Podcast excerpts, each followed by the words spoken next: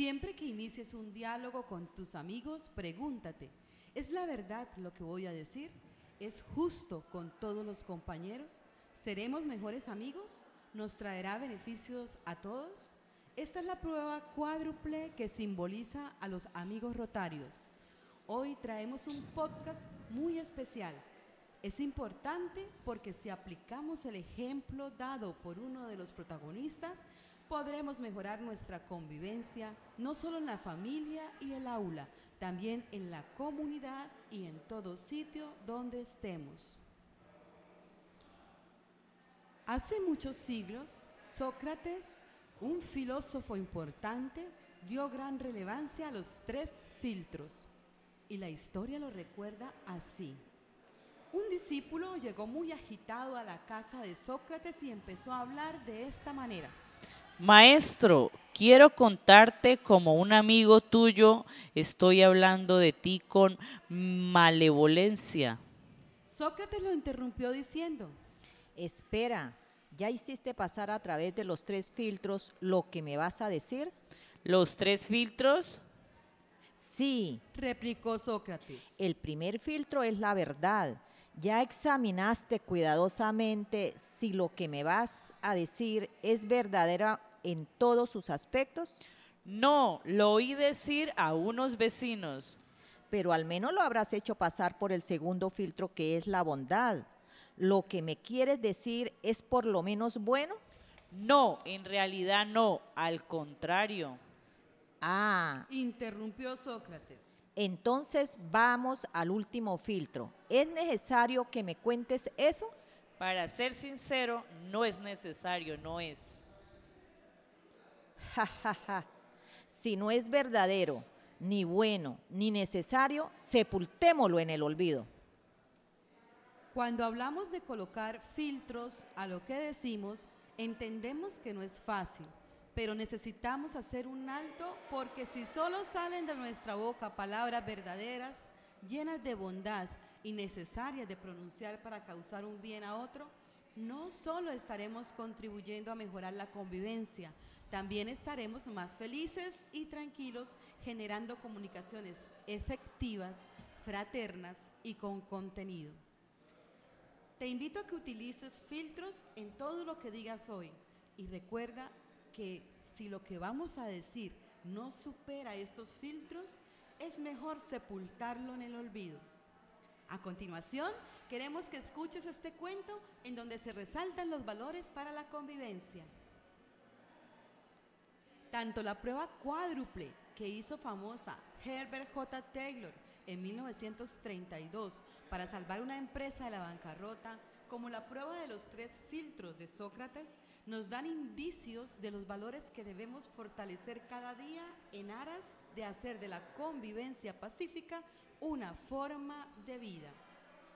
El cuento que te cuento hoy no es un cuento porque yo lo cuento, solo es cuento si despierta en ti algún sentimiento. Cuentan que había una vez un rey que vivía en un castillo muy hermoso y que siempre estaba de mal humor. Un día en que la lluvia caía sin cesar sobre el desolado jardín del inmenso castillo, el rey se encontraba observando desde su ventana los pájaros asustados. Estos pájaros se escondían debajo de los cobertizos para guarecerse de la lluvia y aquello le molestó mucho porque seguramente esos pajarracos los iban a ensuciar. Malhumorado como estaba, llamó a un criado y le dijo, Vaya inmediatamente a los cobertizos y eche a todos los pájaros que encuentres allí. Ah, y me traes a uno para darle un escarmiento. temblando porque sabía el carácter del rey, el criado salió corriendo y al poco rato una nube de pájaros salió en desbandada del cobertizo. Poco después, el criado le traía al rey un cuervo que de lo mojado que estaba casi ni podía mover las alas. Ah, malandrín, Exclamó el rey. daré un escarmiento contigo. Te voy a cortar las alas para que nunca más vuelvas a mi cobertizo. No contestó el cuervo. Mi otro rey me ayudará para que mis alas crezcan de nuevo. ¿De qué otro rey hablas, pajarraco? Aquí no hay más que un rey y ese soy yo.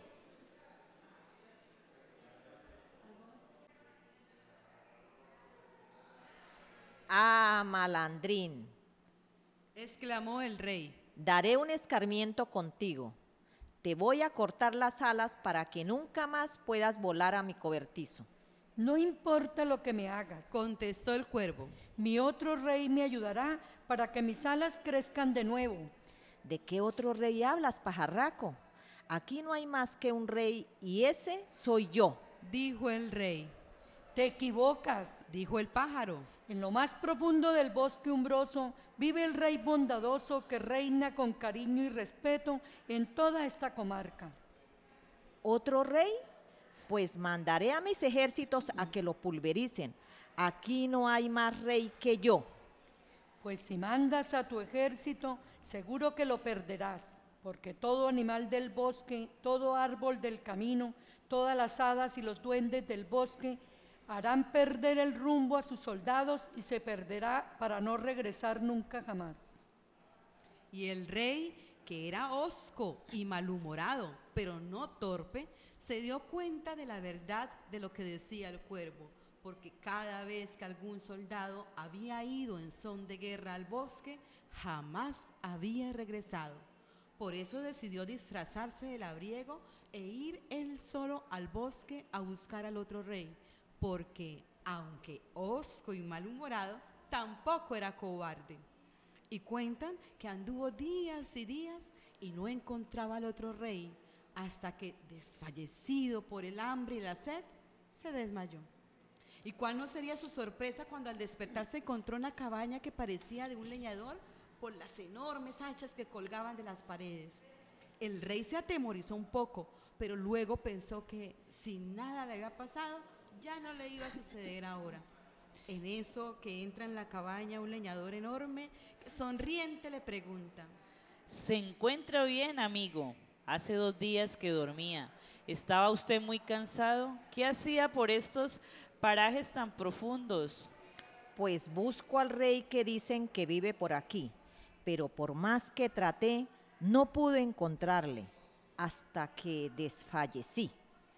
Pues quédese usted recuperándose y cuando ya tengas fuerzas, sigue buscando a ese rey que dice que vive por aquí. Los días pasaron y el leñador, que era un hombre muy bondadoso, compartió con el rey su comida y su techo hasta que éste se puso mejor. El rey, muy a pesar, se sentía muy agradecido de aquel hombre que sin conocerle le había ayudado tanto. Incluso hasta le propuso que se fuera con él para que pudiera tener una mejor vida fuera del bosque. ¿Fuera del bosque? Dijo el leñador. Aquí tengo lo que cualquiera puede desear. Todos los animales y árboles son mis amigos, las personas que viven y van también. Aquí vivo libre y feliz. El rey pensó que la lógica del leñador no era mala. Cuando eso de pronto aparece volando el cuervo del cobertizo que al ver al rey se pone a gritar. Ese es el rey que me quería cortar las alas. Ese es el rey que me quería cortar las alas. Y dirigiéndose al leñador le dijo,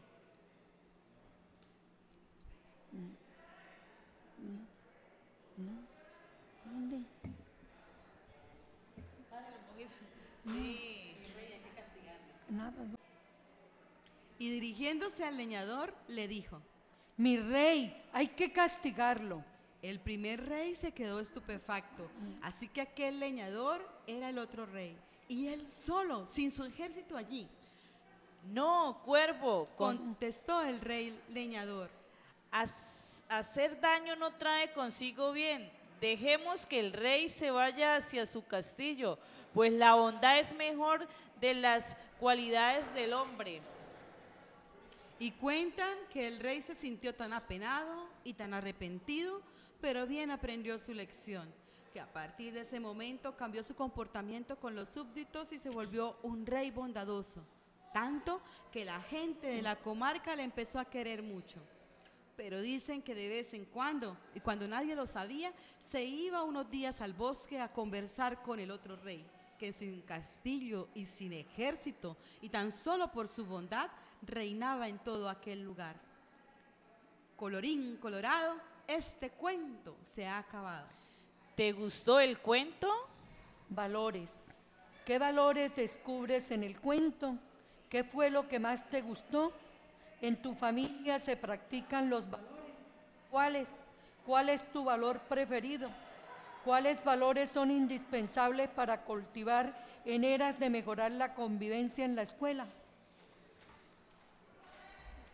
Siempre hagamos pasar nuestras palabras por el filtro de la prueba cuádruple. ¿Es la verdad? ¿Es equitativo para todos los interesados? ¿Creará buena voluntad y mejores amistades? ¿Será beneficioso para todos? Practiquemos valores con acciones sencillas.